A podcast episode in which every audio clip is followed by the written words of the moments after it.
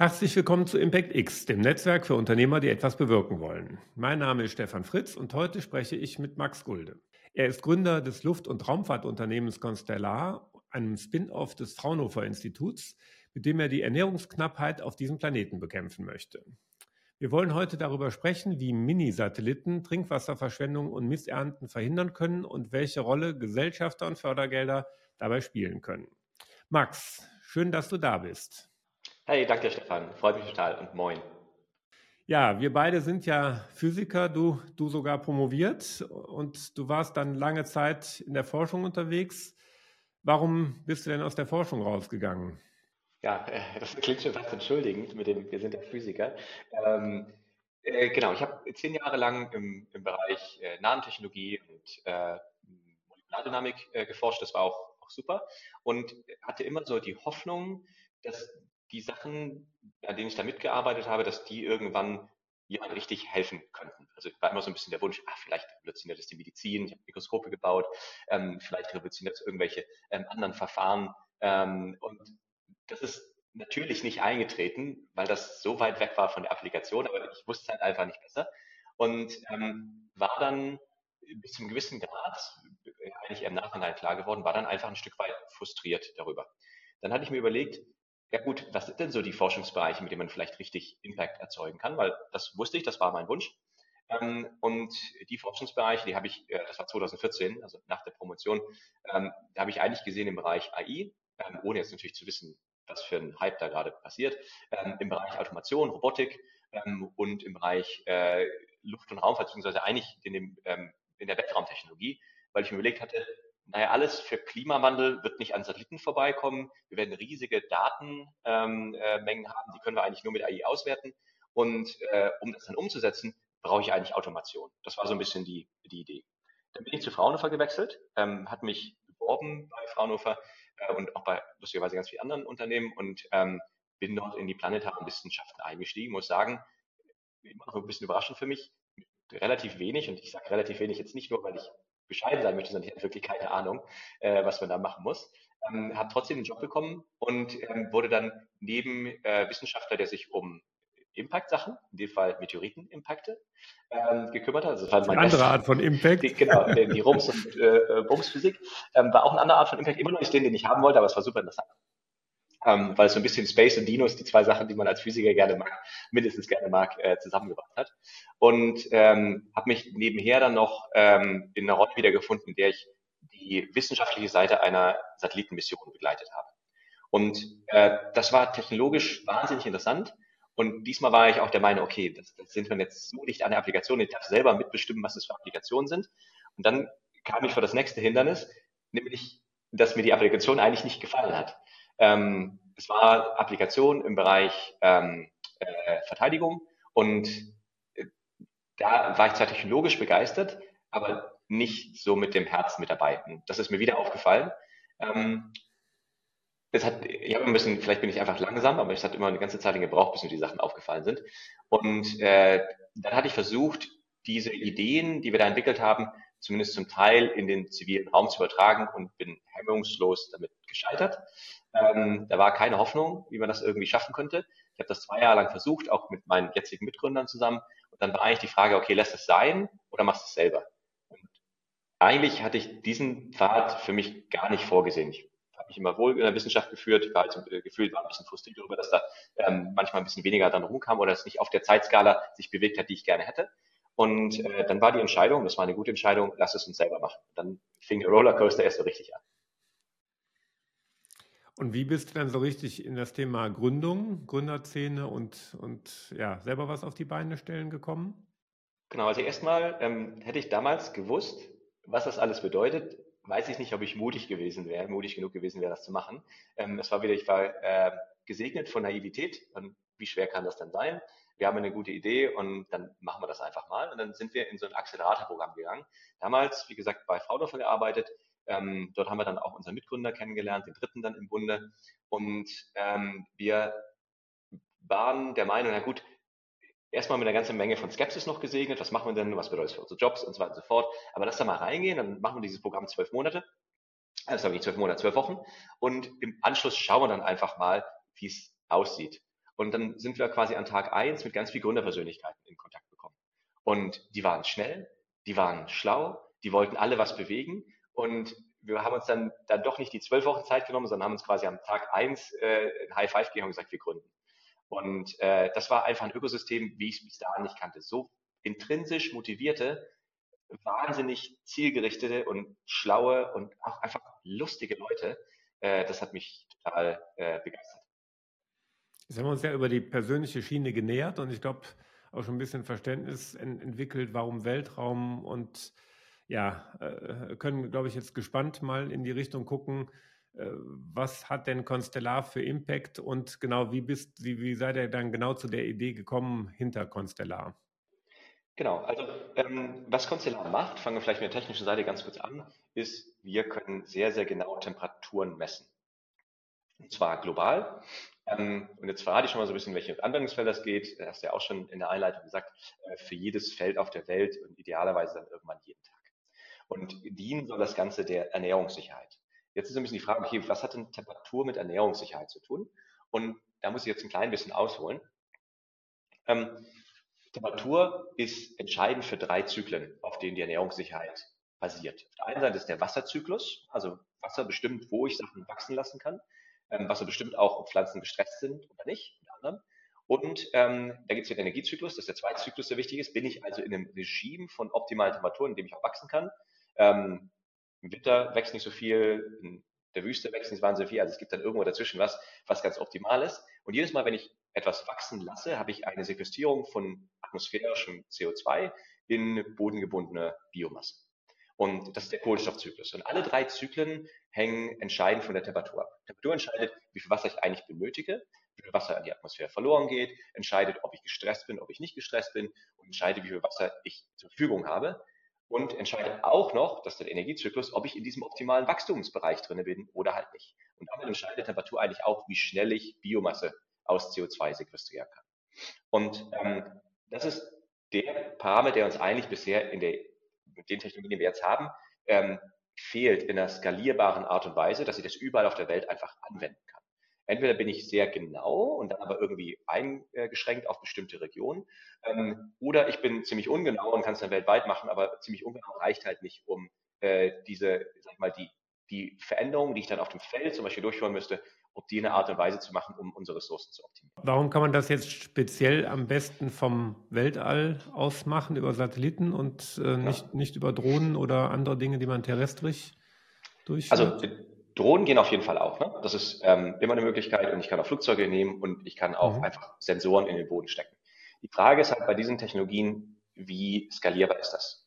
Ähm, bin ich in der Lage, und jetzt gucken wir uns mal ganz kurz an, in was für einer Welt leben wir? Wir leben in einer Welt, in der 60 Prozent aller ähm, äh, beackerbaren Fläche in Südamerika und im Subsahara-Afrika liegt.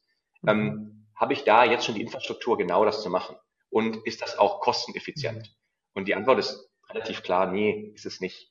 Das heißt, die Frage, ähm, was ist die beste Methode, die ich habe, das skalierbar zu machen? Da kommt man relativ schnell auf Satelliten und dann ist bloß die Frage, was für Satelliten denn eigentlich? Denn bisherige Satelliten kümmern sich zu 80 Prozent, weil die meistens doch mit dem ähm, Intelligence- und Defense-Gedanken ähm, und Verteidigungsgedanken ähm, gebaut worden sind, kümmern sich vor allen Dingen um Auflösung und um Farbbilder. Also das, was wir auch so sehen, was unsere Handykameras so sehen, quasi nochmal 10 cm, 25 cm, 50 cm genau, in dem visuellen Bereich einfach wiederzugeben. Und das eignet sich für bestimmte Sachen sehr, sehr gut. Ja, ob ich das ein Auto auf dem Parkplatz habe oder nicht, das ist das klassische Beispiel von Walmart, ähm, oder ob ich irgendwo ein Schiff sehe oder nicht. Aber wenn ich jetzt eine pflanzliche Gesundheit damit abschätzen möchte, dann kann ich das eigentlich nur über indirekte Indikatoren machen, die leider total verzögert sind. Zum Beispiel über den Chlorophyll, ähm, also wie, wie grün ist die Pflanze. Und jetzt weiß man, unterschiedliche Pflanzen sind unterschiedlich grün und dann fängt das Problem an mit, äh, zu welchem Wachstumszustand oder welchen Wachstumsstatus ähm, habe ich denn gerade. Und dann kommt man relativ schnell raus, dass die Messungen dafür nicht so wahnsinnig gut geeignet sind. Ähm, 20 Prozent der Daten sind eigentlich fast reine Geometriedaten. Also wenn ich über Radar spreche, dann schaue ich mir letztendlich Kartendetektionen an und Oberflächengrauigkeit und ähm, kann solche Signale ähm, ganz gut ähm, äh, äh, auslesen. Aber auch hier ist es so, dass eigentlich die biochemische Realität der Pflanze nicht gut wirkt. Deshalb war der Ansatz, ja gut, Satelliten sind schon gut von der Skalierbarkeit, die können halt jeden Ort der Welt abdecken, eventuell, und vor allen Dingen verteilen sie die Kosten für Satelliten dann halt über eine große Fläche, was es dann auch mal sehr günstig macht. Ein weiterer wichtiger Teil, um skalierbar zu sein. Aber die Sensorik, die an den Satelliten hängt, die ist eigentlich nicht ideal. Was wir eigentlich bräuchten, ist die Möglichkeit, die Temperatur zu messen und damit dann halt Einsichten ähm, zum Beispiel über die Verdunstung äh, zu bekommen oder die Bodenfeuchte oder andere Sachen. Und ähm, das ist genau die Technologie, die wir entwickelt haben, und zwar innerhalb eines anderen Projektes. Also war ganz klarer Tech-Push. Ähm, mhm. Ich habe in dem Moment ähm, eigentlich entwickelt ähm, Algorithmik für Raketendetektion ähm, aus dem niedrigen Erdorbit. Also ganz klar kein landwirtschaftliches Projekt. Und ähm, da ging es auch darum, diese, die Temperaturmessung, die man verbraucht im Infrarotbereich, so genau zu machen, dass man kleine Veränderungen der Temperatur sofort bemerkt. Und die, die Herausforderung war eigentlich, das in relativ kleinen, kompakten Satelliten zu bekommen. Das ist dann nach mehreren Jahren Forschung auch gelungen, dass man das hinbekommen hat, also ohne Performanceverlust ähm, die Größenordnung mäßig etwa zwei, zwei Größenordnungen, würde ich sagen, ähm, nach unten zu skalieren. Und äh, dann hatte man das geschafft und dann war halt der Pfad auch geebnet zu sagen, hey, dann können wir es vielleicht auch für andere Applikationen benutzen, die einen größeren Impact haben. Mhm. Und damit meine ich vor allem den Impact, der nicht so äh, ähnlich ist wie Meteoritenimpakte, sondern den Impact auf der gesellschaftlichen Ebene.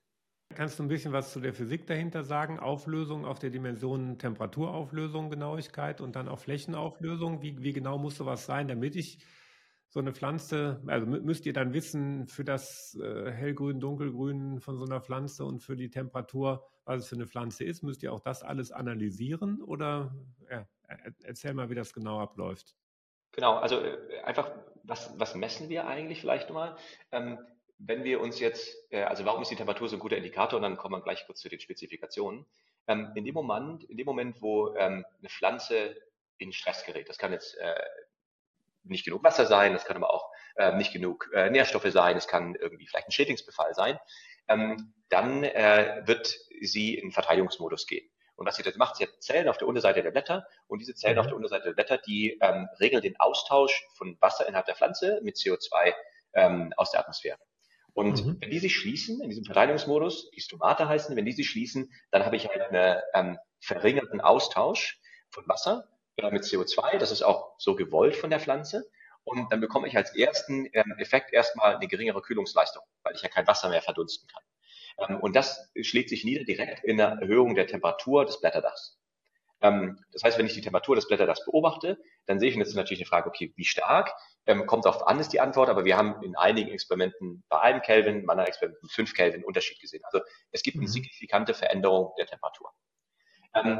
wenn wir jetzt so eine Messung machen, dann sprechen wir natürlich immer über Zeitreihen. Also wir schauen uns, wie verhält sich diese Temperatur im Laufe der Zeit und in dem Moment, wo ein Stress, ein Stress äh, äh, entsteht, ähm, merkt man einfach, dass die Temperatur von der Baseline, die man erwarten würde, abweicht. Das heißt, es geht um die relative Temperatur der Pflanzenoberfläche zur Umgebungstemperatur. Ähm, ja, es ist so, dass die Pflanzentemperatur relativ gleichbleibend ist über lange Strecken, weil die sich immer so regelt, dass sie halt in diesem optimalen Wachstumsregime drin ist, vorausgesetzt, sie hat alles, was sie dazu braucht. Ähm, das heißt, hier geht es eigentlich in der Zeitreihe, also an verschiedenen Tagen aufgenommen, geht es darum, ähm, zu schauen, ob sich diese Temperatur von Tag zu Tag deutlich ändert. Und deshalb ist auch wichtig, also das Delta T der Pflanze zur Umgebungstemperatur. Nee, zur, zur Temperatur von gestern. Das ist eher das Entscheidende. Okay. Ja, das mhm. ist das Delta T. Das heißt, wenn ich mir die Temperatur der Pflanze anschaue über die Zeit, dann ähm, äh, aufgetragen, dann ist die ungefähr konstant. Hängt natürlich mit der, mit der Jahreszeit und sowas zusammen, stimmt. Da gibt's auch noch ein Delta T. Aber wenn ich mir jetzt auf der kleinen Skala ein, zwei Tages anschaue, dann geht's vor allen Dingen, wie war es gestern, wie war es vorgestern und so weiter mhm. und so mhm. fort. Äh, zumindest in dem Wachstumsbereich. Ne? Ähm, und äh, deshalb ist es jetzt ganz wichtig, die Temperatursensitivität so hoch zu machen, dass ich von, zwischen verschiedenen Aufnahmen ähm, die, die Störung oder das Rauschen so klein halte, dass ich diese Änderung der Trendlinie mhm. möglichst früh erkenne. Das erstmal pflanzenunabhängig. Das heißt, er muss jetzt nicht wissen, ob das jetzt Mais ist oder äh, Zuckerrübe oder sowas. Und wir haben eine Technologie entwickelt, die kann das so im Bereich ein bis zwei Kelvin etwa ähm, mhm. zwischen verschiedenen Tagen, zwischen verschiedenen Teilen des Systems. Es geht vor allen Dingen, es ist eine Frage ähm, der äh, Kalibrierung der Kamera. Das heißt, es ist ein kryogekühlter Sensor, es ist ein äh, thermisch stabilisiertes Objektiv. Das ist alles, äh, sag ich mal, exakt kontrolliert an Bord äh, des Satelliten. Und äh, innerhalb eines Bildes, also sage ich mal zwischen verschiedenen Pixeln, haben wir eine Temperaturauflösung, die etwa so um 100 Millikelvin liegt. Äh, das heißt, das ist eine Temperatur, die eigentlich geringer ist als eine Temperaturunterschied, den wir jetzt hier so auf unserer Haut spüren. Auf was für einer Fläche könnt ihr das dann messen? Ähm, die Pflanze, äh, sorry, die Pflanze, äh, die, die Kamera, die ähm, misst das auf 30 mal 30 Metern. Das ist ein Pixel, also wird darüber integriert. Und wir können theoretisch noch ein bisschen runtergehen, wenn wir das möchten, aber 30 mal 30 ist ein guter Kompromiss zwischen hoher Genauigkeit, also gutes Signal zu Rauschverhältnis, wenig atmosphärischen Einfluss ähm, und auf der anderen Seite aber auch ähm, genügend Einsicht, um äh, dann wirklich teilschlagspezifisch ähm, äh, Messungen zu machen und noch skalierbar genug, damit es nicht zu teuer wird. Also wenn ich auf einen Meter runterginge, dann, mhm. ja, dann sind die Prozessierungskosten halt irgendwann so hoch, dass es sich für den Landwirt nicht mehr lohnt. Und wenn ich jetzt so einen Satelliten und den Sensor damit oben habe, heißt das dann für einen, für einen konkreten Acker, für eine bestimmte Fläche, macht man dann Messungen über, über die Zeit. Dafür braucht man dann die Satellitenkapazität. Ich brauche dann die über, äh, die, die, die Flug zeigt über, über der Fläche und kann dann mit einem Satelliten praktisch hier messen an ganz verschiedenen Stellen. Messen hängt dann von der Ausrichtung und all den Dingen ab, aber in dem Sinne habe ich dann äh, über die Zeit rein und äh, ja, über die Pixel eine bestimmte Auflösung, die ich hinbekommen kann und überwachen kann. Genau, also um es ganz konkret zu machen, also stimmt genau, um es ganz konkret zu machen, ähm, äh, mit dem ersten Satelliten, ähm, wir haben jetzt ein System bereits, bereits oben, das ist aber nur eine Kamera auf der Raumstation, das war also der Prototyp, um es technisch zu äh, validieren. Mit einem Satelliten schaffen wir jeden Ort der Welt alle vier Tage. Das heißt aber nicht die gesamte Welt, sondern aber jeden Ort könnten wir erreichen und das alle vier Tage über, über dem Äquator, also Worst-Case-Szenario eigentlich, sind polare Orbits, die so eingestellt sind, ähm, dass äh, Satelliten zur gleichen Zeit über gleichen Ort rüberkommen, also synchron zur Sonnenbewegung. Das ist wichtig für diese Zeitreihenbestimmung. Ähm, und wenn wir dann vier Satelliten hätten, wären wir ungefähr bei einem Tag. Ähm, genau, 30 Meter ist die Auflösung. Wir haben natürlich noch optische Kameras im visuellen Bereich mit an Bord, sodass wir uns andere Parameter auch anschauen, aber der entscheidende Punkt ist hier eigentlich ähm, der äh, thermale Teil. Mhm. Und was vielleicht auch noch wichtig ist, ist ähm, zur Skalierbarkeit. Also ein so ein Satellit nimmt etwa 250 Quadratkilometer pro Sekunde auf. Und das halt jede Sekunde. Und da kommen wir halt mit einer Drohne oder einem Flugzeug nie und nimmer hin. Und das ist genau das, was es so skalierbar macht und was auch für unsere Kunden interessant ist. Und so funktioniert auch das Kundenmodell. Das sind alles Abo-Modelle über eine bestimmte Zeit, über eine bestimmte Region. Das also wäre jetzt meine letzte jetzt Frage. Das heißt, ihr verkauft genau. die Daten für die konkrete Fläche, äh, kriegt dafür einen Erlös, ist ein, ist ein datenbasiertes genau. Modell. Ähm, und genau. eigentlich seid ihr dann jetzt mit dem einen Satelliten, mit dem einen Sensor auch schon gut, gut dabei. Ihr braucht nicht, wie euer Name so ein bisschen vermuten lässt, noch eine komplette Konstellation und euch fehlt da noch irgendwas. Ja, also ähm, Jein, wir können nicht alle Nutzungsfälle mit einem Satelliten mhm. spielen, aber eine ganze Menge. Mehr sind besser. Wir brauchen eigentlich mindestens vier, um so den, das Grundpaket von Nutzungsfällen, also zum Beispiel Bewässerung wäre sowas, wo man eigentlich täglich Daten bräuchte. Wenn man es eine invasive Spezies anschauen möchte, dann reicht das auch, wenn man einmal in der Woche Daten hat. Aber grundsätzlich ist mehr schon besser. Und vor allen Dingen, es gibt halt eine limitierte Kapazität. Also äh, wir verkaufen halt pro Fläche, wer angenommen jetzt wollen wir jetzt Baden-Württemberg ähm, uns anschauen oder wollen uns Schleswig-Holstein anschauen oder keine Ahnung, Ghana, ähm, dann geht halt schon eine bestimmte Kapazität über diesen Bereich einfach, ähm, äh, die wird aufgebraucht. Und äh, wenn wir jetzt Leute haben, die sich irgendwas, in Anführungsstrichen, links in Ghana vom, vom Satellitenorbit oder andere Leute, die sich rechts äh, äh, in Ghana was anschauen möchten, dann ähm, kann das miteinander konkurrieren und deshalb brauchen wir einfach mehr ähm, Satelliten. Aber wir brauchen jetzt nicht Hunderte oder sowas, sondern mhm. eine Handvoll wird erstmal reichen und dann skaliert das eigentlich ähm, ganz angenehm dann auch mit dem, mit dem Marktbedarf. Okay, und damit wird eigentlich auch andere Fragen, die ich, die ich hatte, sind dann eigentlich klar geworden. Ihr seid die Spezialisten für, die, für den Sensor und die Datenerfassung. Ihr könnt euch auf einen anderen Satelliten draufklemmen, aber es ist deswegen hilfreich, wenn es ein eigener ist, weil ihr dann sehr schnell in Richtung äh, Ausrichtung und, und wie ihr den einsetzt, äh, doch an, an Grenzen kommt und äh, nicht, nicht einfach nur mitfliegen äh, können. Und deswegen ist nachher gut, dass ihr dann mehrere Sensoren auf mehreren Satelliten habt. Genau, und es gibt einen weiteren Teil, der ganz wichtig ist, damit diese Geschäftsmodelle ausgehen. Also es ist ja schon mal ein Data as a Service Modell, was ganz gut ist, es skaliert, es sind immer Mehrjahresverträge mhm. und wir sprechen immer mit großen Firmen, also nicht mit Bauern, sondern mit großen Firmen, die sich hunderttausend, teilweise Millionen von Hektar anschauen. Das ist schon mal wichtig. Und der zweite Punkt, wenn du jetzt ähm, eine Konstellation profitabel bekommen möchtest, dann musst du eigentlich den Duty Cycle ähm, erhöhen, also möglichst einen hohen Wirkungsgrad haben. Ähm, das heißt, äh, das ist ganz lustig, ähm, weil das erstmal nicht, intuitiv ist. Aber wenn wir uns anschauen, okay, für uns ist minus, zwischen minus 60 Grad südlicher Breite und plus etwa, sagen wir, 75, 80 Grad nördlicher äh, Breite sind eigentlich die interessanten Bereiche. Und ähm, wie häufig sind wir denn über so einen Bereichen? Wie viel Prozent der Zeit? Äh, und nicht über, über Wasser. Es gibt natürlich auch ein paar Wasser-Use-Cases, aber meistens also, äh, Küstenregionen und jetzt nicht irgendwie Mitte des Atlantischen Ozeans. Und dann kommt raus, dass es nur etwa 11 Prozent der Zeit ist. Ähm, das ist gar nicht so wahnsinnig viel, also mhm. zu Tageslicht. Man würde denken, ja, okay, er hat jetzt getippt zu vielleicht zu ein Drittel, weil ein Drittel Landfläche zu zwei Drittel äh, Wasserfläche. Aber weil wir halt einen polaren Orbit haben, kommen wir viel häufiger über die Pole als über andere äh, Bereiche. Und die Pole sind halt nicht so wahnsinnig interessant. Und das zerstört quasi dieses Verhältnis. Und wenn ich jetzt ähm, diese 11 Prozent der, der Zeit eigentlich nur den Satelliten nutzen kann, ähm, äh, und davon jetzt noch was abschneide, weil ich es mir mit dem anders teile oder weil ich zu langsam bin, auf was zu reagieren, dann komme ich ganz schnell in einen Bereich, in dem solche Geschäftsmodelle nicht mehr aufgehen. Deshalb hier ganz wichtig, die Eigenkontrolle haben, um möglichst schnell darauf reagieren zu können. Mhm. So, jetzt verkauft ihr die Daten und ich kann damit den Stress in den Pflanzen erkennen. Ich muss ja dann noch, damit es mir als, als Kunde was nützt, muss ich ja noch reagieren können und zum Beispiel Bewässerung damit steuern können. Weil wenn ich nichts steuern kann, nichts selber regeln kann, dann habe ich erstmal eine wertvolle Information, nämlich dass mein Wald, meine, meine Pflanzen Stress haben, aber ich kann vielleicht auch was über deren Gesundheitszustand und, und Ertragsvoraussagen und, und so weiter, noch alle möglichen wahrscheinlich anderen Daten daraus gewinnen, aber äh, erst durch das Steuern, nämlich sprich die Bewässerung anpassen, ähm, habe hab ich dann wirklich einen Ertrag. Ne? Also ich würde sagen, es gibt zwei Bereiche. Also wir sehen natürlich ganz viel Kunden, die das operationell auf dem Feld einsetzen wollen. Mhm. Bewässerung ist ein, eins, was sehr nahe liegt, aber ich kann gleich ein paar Nutzungsfälle mal nennen, ähm, die auch interessant, wo man vielleicht gar nicht mehr so drauf kommt. Ähm, aber selbst wenn ich nichts machen kann, habe ich eine viel bessere Planbarkeit, weil es ein sehr robustes Signal ist. Ich habe, ähm, wenn ich jetzt schon weiß, okay, äh, mir fällt 30 Prozent der Ernte aus, dann kann ich halt reagieren, wenn ich es früh genug weiß. Und das ist ja, ist ja quasi ein Frühwarnsystem, weil ich nicht jetzt warten muss, bis ich den Schaden im Sinne von äh, verringerte photosynthetische Aktivität und damit verringerter Chlorophyllgehalt sehe, sondern ich sehe quasi Symptome, bevor der Schaden eingetreten ist. Mhm. Und das gibt mir mehr Zeit und dann kann ich vielleicht aus anderen ähm, äh, Ecken der Welt dann äh, Nahrungsversorgung sicherstellen ähm, oder meine eigene Finanzplanung ist stabiler äh, oder ich kann Marktvolatilität dann irgendwie reduzieren. Also da gibt es schon eine ganze Menge Sachen, die ich machen kann, selbst wenn ich nicht operativ auf dem Feld eingreifen kann. Aber natürlich ist für Ernährungssicherheit, ähm, brauchen wir immer beides und die Optimierung von Ressourcen ist natürlich total interessant. Ähm, und das fängt lustigerweise an, bevor ich eigentlich das Saatgut ausgebe, die, die Benefits, und hören auf nach der Ernte. Ähm, um mal so eins der frühesten Beispiele zu geben.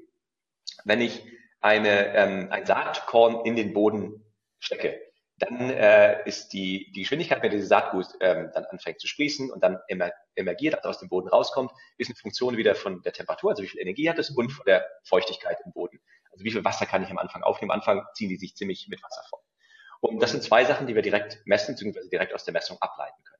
Das heißt, ich kann anfangen zu optimieren die Emergenz. Da denkt man ja, na gut, ist das denn so ein wildes Ding? Dann kommt halt ein Saatgut mal einen Tag lang früher oder einen Tag lang später aus. Das muss ich mir vorstellen, wenn ähm, Saatgut einen Tag lang früher rauskommt, dann wirft das einen Schatten. Das heißt, weniger Energie für das, was danach kommt. Das heißt, das, was danach kommt, wächst langsamer und dieses Saatgut, das wächst halt schneller. Das wird dann auch schneller die Wurzeln ausbreiten, wird dann auf einmal so einen Runaway-Effekt geben, ähm, weil dann auch äh, zum Beispiel Wasser stärker aufgenommen wird durch dieses Stück, äh, durch dieses Stück Pflanze im Vergleich zu den anderen Pflanzen.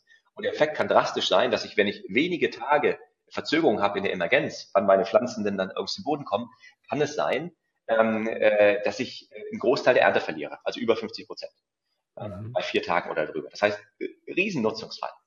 Jetzt sagen wir gut, jetzt hat man das reingebracht und es ist optimiert und prima. Ähm, ich fange ja auch nicht die ganze Zeit an, sofort zu bewässern. Aber Düngemittel zum Beispiel ähm, ist ganz wichtig und hier kommt es aufs Timing an. Denn die Pflanzen sind nur dann bereit, Düngemittel oder Nährstoffe aufzunehmen, wenn sie halt nicht gestresst sind. Wenn ich also messen kann, ob sie gestresst sind oder nicht, kann ich quasi die Applikation, das Timing und die Menge dementsprechend auch von dem Düngemittel ähm, ähm, optimieren. Wir haben ja in den ersten Experimenten gesehen, dass wir in manchen Fällen bis zu 50-prozentige höheren Uptake haben. Ähm, einfach dadurch, dass man halt das Timing ähm, äh, besser auf die Pflanze anpassen kann. Und so kann ich mhm. mich durch den kompletten Wachstumsprozess der Pflanze ähm, äh, kommt manchmal so ein bisschen auf die Pflanzenadern, auch nicht alle Pflanzen werden bewässert und werden unterschiedlich gedüngt, äh, kann ich mich durch den ganzen äh, Prozess durchbewegen, bis ich nachher bei der Ernte rauskomme.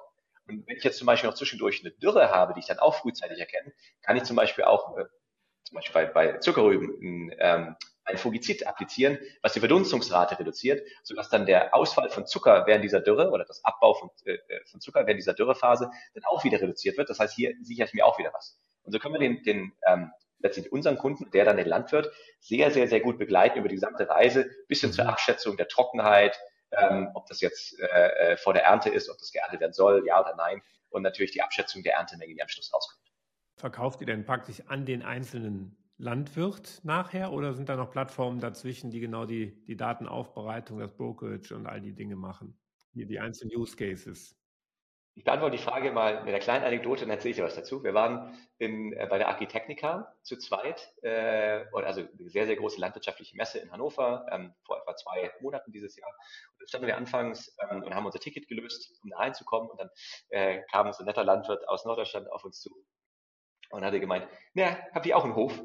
Und dann haben wir gesagt, ja, äh, nee, haben wir nicht, aber wir haben hier äh, Satelliten und die ähm, helfen über Temperaturmessungen ähm, die Applikation von Wasser und Düngemittel zu applizieren. Hat er sich kaputt gelacht. Ne? Der hat sich wirklich, der, der hat sich vorne rüber fast umgefallen, hat sich kaputt gelacht, hat sich dann so ein bisschen die Augen gerieben und nach drei Sekunden meint so, nee, Satelliten, ist ja gut, nee, aber sag mal, was macht ihr wirklich? also er hat es uns einfach nicht geglaubt und ähm, das heißt jetzt nicht, dass der, dass der keinen guten Job macht. Aber es ist, was es zeigen soll, es würde schwer sein, an so jemand das Produkt zu verkaufen. Ähm, der weiß genau, wie sein Feld aussieht und sowas, aber was der vor allen Dingen braucht, ist, der braucht ähm, wirklich agronomische Anweisungen, nicht Temperaturmessungen. Und die agronomische Anweisung bekommt er nicht von uns, die bekommt er in dem Fall von der BASF oder der Biocrop Science oder äh, äh, Syngenta oder wem auch immer. Ähm, und das sind dann unsere Kunden. Das heißt, wir benutzen die als äh, Multiplikatoren ähm, die haben den Vorteil, dass sie bereits das Vertrauen der Landwirte genießen. Das heißt, da muss jetzt nicht argumentiert werden, ob er das macht oder nicht macht. Ähm, und äh, was interessant ist, die haben natürlich noch ganz viel agronomisches Know-how, was sie mit reinfließen lassen. Ähm, wenn wir jetzt sagen, ja, äh, Saatgut muss so und so aussehen, würden wir uns jetzt nicht zutrauen. Ähm, wir geben dann lieber die Temperatur und die, die, die Feuchtemessung dazu und dann können die sagen, ja, okay, jetzt wissen wir aus der Region mit den, den Bodenbeschaffenheiten, müssen wir das dann so und so machen. Das haben die seit Jahrzehnten gemacht und die Kombination ist gut und man kommt sich auch nicht so mit dem IP ins Gehege. Okay, das heißt also aus dem Saatgutgeschäft wird nicht nur mit dem Thema Unkrautbekämpfung, sondern auch dann mit euren Daten letztlich ein Systemgeschäft, was, was der Saatgutanbieter komplett anbietet. Genau, genau. Und man darf jetzt auch nicht die Illusion hingeben, dass die das machen, weil die ihren Bauern Gefallen tun wollen, sondern der Bauer muss natürlich dafür bezahlen.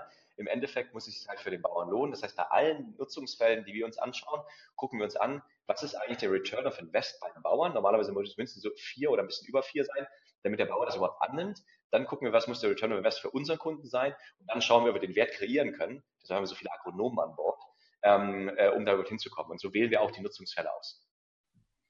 Seid ihr die Einzigen, die mit dieser Idee unterwegs seid? Oder das wäre sehr gefährlich, jetzt Ja zu sagen. Ne? Nein, natürlich nicht.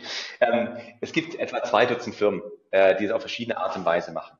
Ähm, und selbst wenn man äh, jetzt sagt, ja gut, jetzt nehmen wir mal die ganzen terrestrischen Firmen weg, weil die vielleicht für bestimmte Sachen sehr gut sind, aber in der Skalierbarkeit ähm, nicht so, nicht so ähm, wettbewerbsfähig, dann kommen immer noch etwa ein halbes Dutzend Firmen, äh, die mit diesem oder ähnlichen Ansätzen das versuchen ähm, zu machen. Ähm, muss aber auch sagen, was uns so ein bisschen vielleicht so drei, vier Sachen, die uns unterschiedlich machen. Ähm, zum einen, wir haben halt wirklich einen starken Sektorfokus auf ähm, Umweltmonitoring und äh, mit dem domänenspezifischen Fokus bei uns jetzt auf die Landwirtschaft und das bezieht Forestry eigentlich mit ein, also Waldwirtschaft wird mit einbezogen. Ähm, und dafür ist auch das System ausgelegt. Äh, das hat nicht jeder. Andere legen es aus, um doch vielleicht mit Infrarot möglichst viel Auflösung zu bekommen. Vielleicht ist eher Defense relevant oder möglichst hohe Frequenz zu bekommen in der Abdeckung für Waldbranddetektion. Und das ist alles völlig legitim, das zu machen. Ähm, aber das ist zum Beispiel ein Entscheidungsmerkmal, was uns absetzt. Ähm, ein weiteres ist, dass wir halt wirklich alles kontrollieren von dem ersten Photon, was dann auf unseren Detektor trifft, bisschen oder auf die Linse, durch die Linse idealerweise durchgeht, ähm, äh, bis hin zu dem Datenprodukt äh, an unseren Kunden. Das heißt, wir haben alles in einer Hand, das, wir kontrollieren die Satelliten, wir kontrollieren das Satellitendesign, wir machen die Mission Operations und gucken halt, dass wir den Mehrwert ähm, äh, liefern über eine Qualitätskontrolle, die über das komplette, das komplette Segment geht. Also von dem Photon bis hin zum Datenprodukt. Ähm, wir sind sehr, sehr gut in der Europäischen Union zumindest schon aufgestellt. Also wir sind der de facto hoch aufgelöste Thermalanbieter für die Europäische Kommission für die nächsten fünf Jahre. Also ganz stolz, mhm. hier eine Contributing Mission zu sein für Copernicus. Das ist natürlich sehr, sehr gut. Und ähm, der entscheidende Vorteil ist, dass wir halt ähm, über diese Qualität der Daten ein sehr, sehr effektives Frühwarnsystem haben, ähm, was man, wenn man jetzt sich fokussiert auf Auflösungen und auf andere Sachen, halt einfach nicht so erreichen kann. Das heißt, wir werden die frühesten sein, die Veränderungen mitbekommen, was natürlich dann für unsere Kunden ganz angenehm ist. Was sind im Moment die größten Hürden und Schwierigkeiten, mit denen ihr zu kämpfen habt? Das ist eine gute Frage. Ähm, äh, man hat natürlich als Startup ganz ehrlich immer alle möglichen Sachen, mit denen man irgendwie gerade jongliert. Ähm, auf der einen Seite ist es so, äh, es ist ein kompliziertes es ist einfach komplizierte Technologie. Ja, es ist, äh, die, die, man kann sie kontrollieren, aber es gibt auch viele Unwägbarkeiten und passieren immer wieder Sachen, äh, mit denen man nicht gerechnet hat. Und wir haben glücklicherweise ein tolles Team, was das fantastisch managt, aber das ist sicherlich was, wo es einfach eine gewisse Menge an Unsicherheit gibt, weil man nicht voraussehen kann, was passiert. Ähm, ob jetzt ein Hagelkorn irgendwie einschlägt bei unserem Linsenhersteller ähm, und eine Linse zerstört. Also alles Sachen, die passiert sind. Ähm, äh, das ist, gibt gewisse Unwägbarkeiten. Das ist das Erste. Das Zweite ist, es ist ein System, ähm, äh, das wieder auf der technischen Seite, wenn das einmal im Weltraum ist, dann kannst du es halt nicht mehr reparieren oder nur in sehr geringem Umfang. Das heißt, man muss sich sehr, sehr, sehr sicher sein, was man macht. Und deshalb haben wir keine Kosten und Mühen gescheut, wirklich die besten Industrie anzustellen, damit das auch so funktioniert. Ähm, auf der kommerziellen Seite ist es äh, natürlich eine Schwierigkeit, was zu verkaufen, was man noch gar nicht hat. Wir haben natürlich so ein MVP, also wir können zeigen, wie es dann aussieht, aber eigentlich haben wir es noch nicht. Und ähm, hier hilft uns halt, dass der Druck auf die Landwirtschaft momentan so hoch ist, dass Leute Warum für Dinge Geld in die Hand nicht? nehmen. Weil, weil ihr euren endgültigen Sensor erst noch launchen müsst. Genau, wir haben also wir haben Prototypdaten von Raumstationen, das ist auch total hilfreich und wir sehen, wie es aussieht, aber wir können es noch nicht operationalisieren. Also wir können noch nicht jeden Tag Daten mhm. liefern oder alle vier Tage Daten liefern. Da brauchen wir erst den großen Satelliten für, also 100 Kilo. Wann ist es soweit? Ähm, innerhalb der nächsten zwölf Monate wird der erste gelauncht und der zweite sehr, sehr schnell danach. Mhm. Okay. Genau. Das heißt, also das wichtige Datum ist dann eigentlich nach dem Launch, kommen die Daten richtig an und dann habt ihr aber eigentlich schon genügend Verträge im Köcher und habt danach kein Umsatzproblem mehr, äh, sondern im Moment ist, ist eigentlich kein, guckt ihr nicht mehr nach einem Markt, den, den habt ihr klar erschlossen, sondern im Moment ist es eigentlich eure, eure technische Journey, die noch abgeschlossen werden muss. Genau, die technische Journey muss abgeschlossen werden. Ähm, natürlich muss auf der Marktseite was machen. Wir haben momentan ähm, haben wir, äh, also in den ersten zwölf Monaten noch Launch, haben wir rechtsverbindliche Verträge, die etwa drei Millionen ähm, Euro an Umsatz mhm. reinbringen würden. Ähm, das ist gut. Ähm, da wird sicherlich aber noch was aufgebaut. Wir haben noch ein bisschen mehr Zeit. Das ist das, was wir jetzt in diesem Jahr eigentlich abgeschlossen haben. Und ähm, äh, genau, das, äh, das werden wir noch natürlich versuchen, noch ein bisschen nach oben zu schrauben. Ähm, aber die Idee ist, in dem Moment, wo das startet, dass sofort in Umsätze gemünzt werden kann. Das ist ganz wichtig. Denn ohne die Skalierung der Firma, auch auf der ähm, sag mal, wirtschaftlichen Seite, wird es auch keine Skalierung des Impacts geben. Und Ziel ist es ja, diese Technologie weltweit anbieten zu können, ähm, sodass auch, und wir hatten es anfangs erwähnt, in Subsahara-Afrika, in Südamerika, das ist schon ein bisschen einfacher, da sind wir nämlich schon, ähm, äh, dass diese Technologie dort ähm, genau ihre Wirkung entfalten kann. Mhm. Vielleicht bevor wir zum Thema Impact äh, rüber, rüber wechseln, noch ein bisschen in die Gründungstage reingesprungen. Eure Gründung war stark von Fraunhofer geprägt. Hast du eben auch schon berichtet. Was waren dabei die größten Vor- und aber auch Nachteile aus deiner Sicht, dass ihr so aus der Institutswelt gekommen seid? Was würdest du heute anders machen oder war das eigentlich optimal, mit so einem Technologie, mit so einem starken Technologiestack aus der, ja. aus dieser Uni-Welt dann zu starten? Ähm, also man muss sagen, es, es, es gibt die positiven und die nicht so positiven Seiten. Ähm, insgesamt bin ich froh, dass wir die Möglichkeit hatten, in einem relativ geschützten Umfeld diese Technologie erstmal zu erforschen und uns Zeit zu nehmen, äh, Patente anzumelden, ähm, das zu testen und einfach die, dieses, sag ich mal, das, die ganze Infrastruktur, die Fraunhofer so mit sich bringt, einfach zu unserem Gunsten einsetzen zu können. Ähm, das ist sicherlich ein großer Vorteil und auch dieses technische Know-how, was Fraunhofer hat, dann mhm. mitzunehmen. Ähm, und wir haben auch ein sehr, sehr gutes Verhältnis zu dem Institut, was uns da prima unterstützt hat. Und auch mittlerweile, muss ich sagen, mit ganz stolz drüber, ähm, wir sind, glaube ich, der größte Space-Kunde des Instituts äh, mittlerweile. Das heißt, das Institut kriegt auch was dafür zurück. Das ist, ist ein schönes Gefühl. Wir arbeiten sehr gern mit denen zusammen. Ähm, trotzdem ist es nicht leicht, von Fraunhofer zu kommen, ähm, aus mehreren Gründen. Der erste Grund ist, in dem Moment, wo es an die Zentrale ging, jetzt haben wir glücklicherweise einen neuen Präsidenten und ich bin sicher, dass der Herrn Selker das viel, viel besser machen wird als noch sein Vor, äh, Vorgänger mich voll zu vertrauen, aber unter dem Vorgänger, ähm, dem Neugebau, war das sehr, sehr schwer, ähm, als Startup Gehör zu finden. Und, das, das ähm, leidige Thema IP-Transfer oder? Genau, genau. Mhm. Also das leidige Thema IP-Transfer. Ähm, man kommt in eine Verhandlungssituation, in der man einem übermächtigen Partner gegenübersteht. Ähm, es wird ignoriert, was man bisher mit dem Institut ausgemacht hat. Ähm, es wird wirklich unprofessionell wurde, bei uns zumindest unprofessionell verhandelt. Ähm, es wurden Lizenzkonditionen angeboten, die ähm, uns hätten keine Investitionen aufnehmen lassen.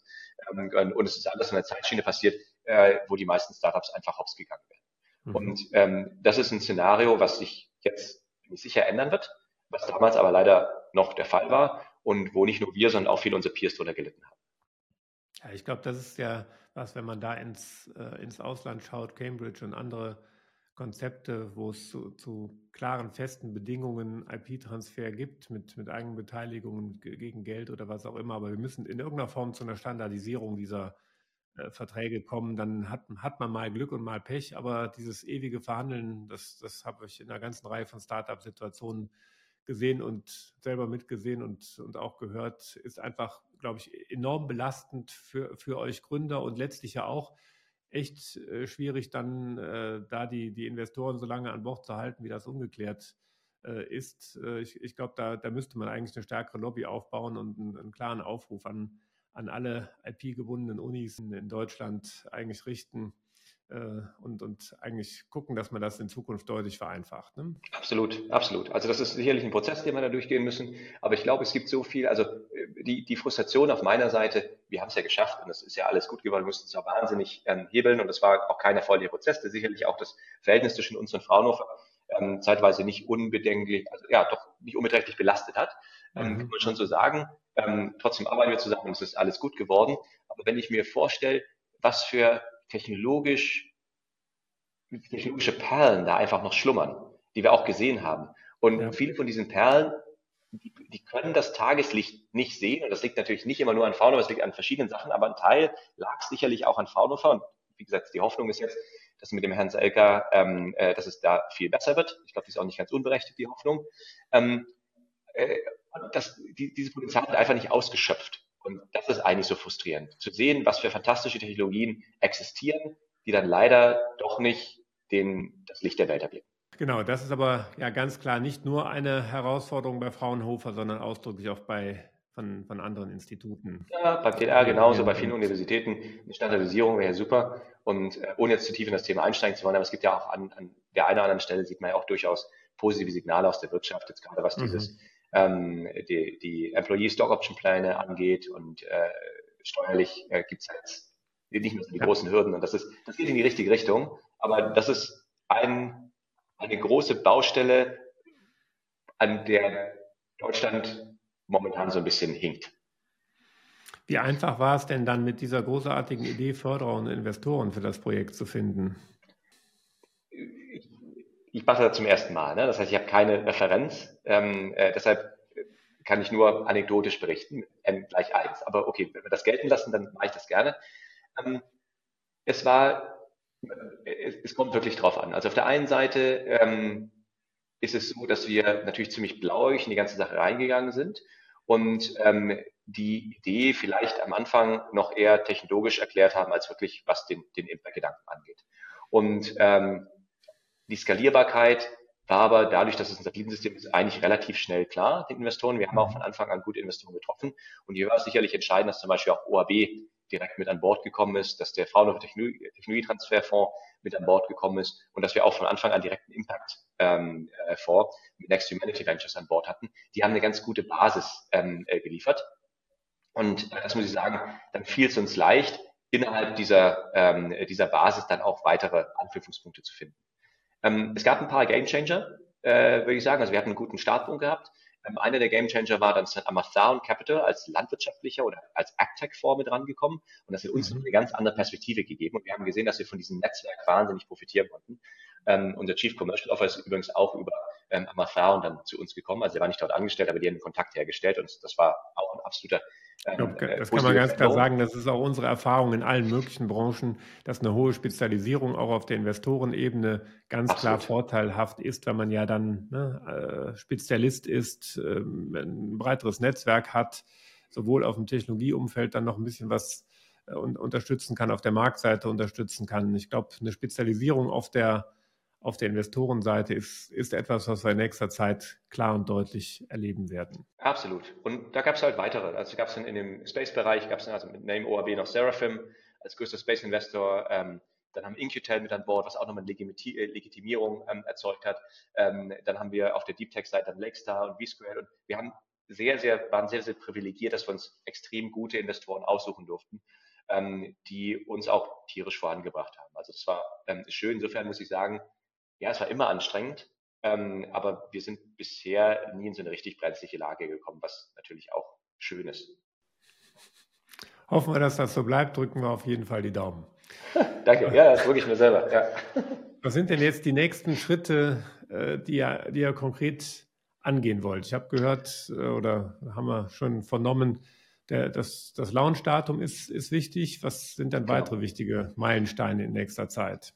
Eigentlich gibt es ganz konkret drei große Meilensteine. Also Launch hattest du bereits genannt. Ja, das heißt, Technologie muss irgendwie im Orbit sein, damit diese Verträge auch konvertieren und wir wirklich auch den Impact erzeugen können, ähm, aber auch auf der finanziellen Seite das einlösen können, was wir versprochen haben.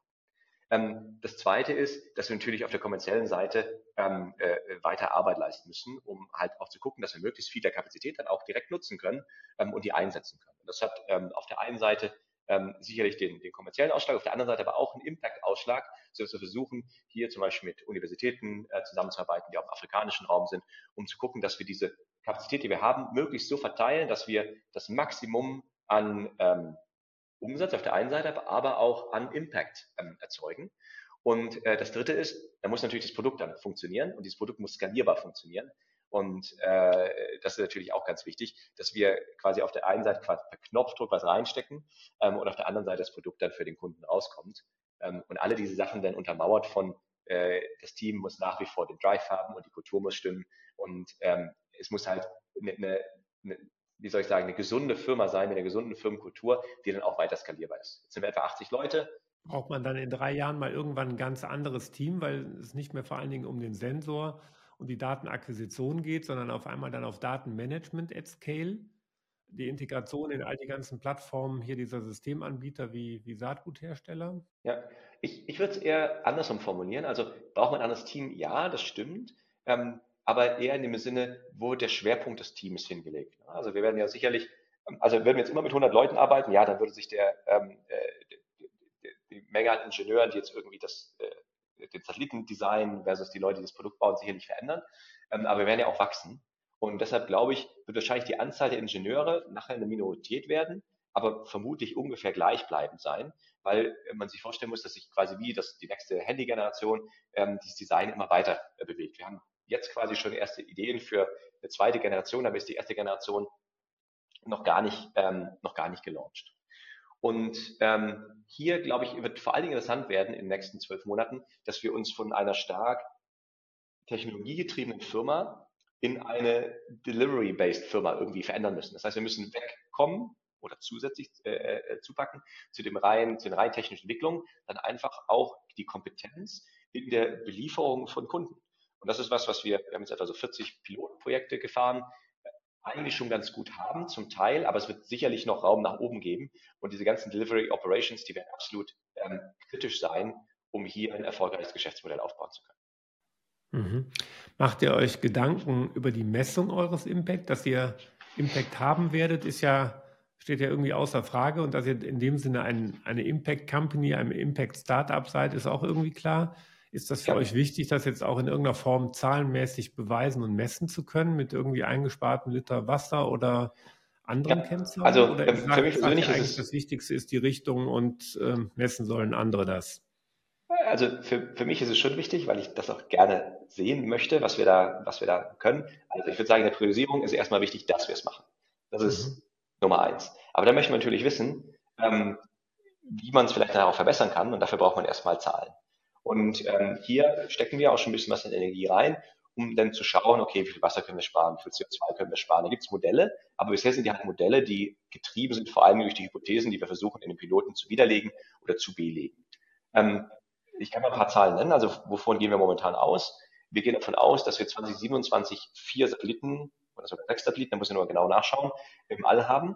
Und ähm, die können dann also täglich quasi jedes Feld auf der Welt äh, sich nur anschauen und äh, wenn wir von diesen Satelliten etwa 10 Prozent der Kapazität, also für diese Duty-Cycle von 11 Prozent oder 12 Prozent, 10 Prozent wegnehmen ähm, und würden die auch in den Bereich zum Beispiel Bewässerung lenken, also einfach nur versuchen, smarte Bewässerung damit zu steuern, dann würden wir im 2027 pro Jahr etwa 60 Milliarden Tonnen Wasser einsparen können.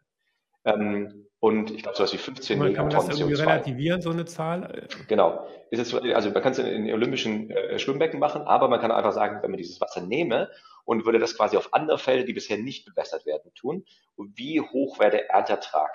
Wie viel mehr Nahrung würde es erzeugen? Und es würde etwa mehr Nahrung für 100 Millionen Leute erzeugen. Das wäre der Impact. Ähm, was eine ganze Menge ist. Also das heißt, die Optimierung von 10 Prozent der landwirtschaftlichen Flächen oder die, die 10, 11 Prozent, die du gerade genannt hast, oder was? Genau, also ich würde sagen, nicht, also das sind nicht 10 Prozent der landwirtschaftlichen Fläche, sondern wenn wir 10 Prozent der zu uns, der uns zur Verfügung stehende Kapazität der Satelliten, also durch, durch okay. das System limitiert nehmen würden, nur 10 Prozent, die 90 Prozent, die nutzen wir für Düngemittel, sonst irgendwas, irgendwas anderes und würden nur diese 10 Prozent mal nehmen und die auf äh, die Optimierung von ähm, Bewässerung in Landwirtschaft äh, fokussieren, dann könnten wir etwa 100 Millionen äh, Leute mehr nehmen. Cool. Das ist eine schöne Zahl.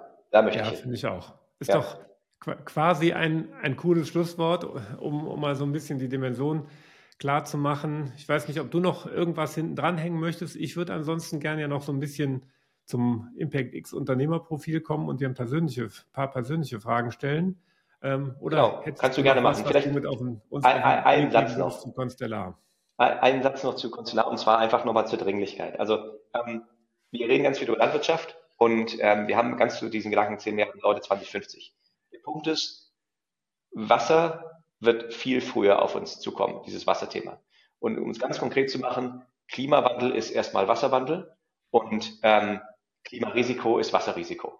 Und wir erwarten, dass sich bis 2030 die Welt so verändern wird, eigentlich in den nächsten drei Jahren, dass Wasser das entscheidende Thema wird, viel, viel stärker als Kohlenstoff derzeit. Deshalb ja, hier, man kann über CO2, aber wir sollten reden über Wasser. Genau, let's, let's, let's keep talking about CO2, ne? aber Wasser wird das Thema überholen. Und das wird die Landwirtschaft richtig hart und richtig schnell treffen. In Deutschland, ähm, wie natürlich auch im Rest der Welt. Und deshalb einfach die Bitte an alle, äh, die das hören, sorgt dafür, also Sie müssen nicht alle im Wasserbereich arbeiten, aber sorgt dafür, dass das, was ihr habt, wir haben so ein paar richtig große Probleme, wirklich sinnvoll ist. Und wenn ihr das Gefühl habt, euer Job trägt nicht dazu bei, diese großen Probleme zu lösen, dann würde ich euch bitten, die Konsequenz zu ziehen und was anderes zu machen. Das ist eigentlich die Aussage. Ob das jetzt bei uns ist, ist eine andere Frage. Ja? Aber nutzt die Zeit sinnvoll, uns rennt nämlich die Zeit davon. Ja, Großartig. Dann würde ich sagen, nach diesem Schlusswort wechseln wir doch dann einfach mal zu den persönlichen Fragen. Ich bin gespannt auf deine kurzen und knackigen Antworten. Was ist denn dein persönlich großer Schritt und wie misst du deinen persönlichen Erfolg dabei? Ganz kurz Ikigai, das wäre die kurze Antwort. Da versuche ich hinzukommen. Und ich bin relativ nah dran, ist mein Gefühl. Willst du das noch ein bisschen erläutern? Genau, also äh, um es ganz zuvor zu sagen, ganz kurz und knapp, das war die kürzeste, knappste Antwort, die ich geben konnte. Mir geht es darum, was zu machen, was Spaß macht, in dem ich gut bin und was idealerweise einen positiven Impact hat ähm, für meine Familie, aber auch für, für alle anderen Menschen. Und diese Sachen zu kombinieren, das ist das, woran ich meinen Erfolg messe. Wohin bringst du deine Organisation in den nächsten drei Jahren und in welchen Schritten? Ich würde sagen, ähm, das ist schwer zu beantworten. Ähm, idealerweise sind wir führend im Bereich Thermalmonitoring und idealerweise äh, dann auch führend im Bereich Impact. Wen würdest du gerne kennenlernen und warum? Leonardo da Vinci, weil ich glaube, er war ein wahnsinniges Brain. Ich würde gerne mal verstehen, wie, wie sein Gehirn funktioniert. Was war dein letztes Projekt oder Vorhaben, das du einstellen oder massiv ändern musstest? Man sieht das T-Shirt hier noch. Äh, ich habe ein Computerspiel mit meinen Brüdern ähm, äh, gemacht. Da ging es auch um, ja, es war ein kleines Ballerspiel, war total lustig. Äh, hatte auch ganz gut äh, Traktion und das musste ich leider einstampfen, um was Sinnvolleres zu machen. Ähm, das Sinnvolle ist dann hoffentlich Konstellat. Was hast du aus deinem letzten großen Fehler gelernt? Aufstehen, weitermachen. Mit welchem Unternehmer sollte ich hier aus deiner Sicht als nächstes bei Impact X sprechen und warum? Alexander Gunkel von Space for Good. Äh, weil Alex jemand ist, der auch die, die richtige unternehmerische und die richtige technologische Einstellung hat und vor allen Dingen das richtige Herz, um Impact zu erzeugen. Alright, dann hoffe ich auf ein Intro von dir. Vielen Dank. Nächste. Das war Impact X mit Max Gulde von Constellar. Danke, Max, für das spannende Gespräch. Und ich nehme mit, ähm, zum einen die Optimierung des Wassereinsatzes kann für unsere Landwirtschaft und für unseren gesamten Planeten wirklich ein Meilenstein und Gamechanger sein. Und wir sollten wirklich auf das Thema Wassernutzung äh, demnächst alle gemeinsam etwas stärker achten. Für die Lösung der Ressourcenknappheit auf der Erde sind Daten aus dem Weltraum enorm hilfreich. Das, glaube ich, hast du, haben wir im, im Detail ganz gut beleuchtet. Und mit den von euch entwickelten Technologien können eure Sensoren gestresste Pflanzen richtig gut erkennen über die Temperaturdifferenz. Sehr beeindruckend. Wenn dir euch die Folge gefallen hat, vergesst nicht den Kanal zu abonnieren. Schreibt mir gerne einen Kommentar, falls ihr noch Fragen an mich oder Max habt, ähm, denn wir beantworten alle gerne. Dankeschön fürs Zuhören und bis zum nächsten Mal. Vielen Dank, Max. Ciao, danke dir, Stefan. Ciao.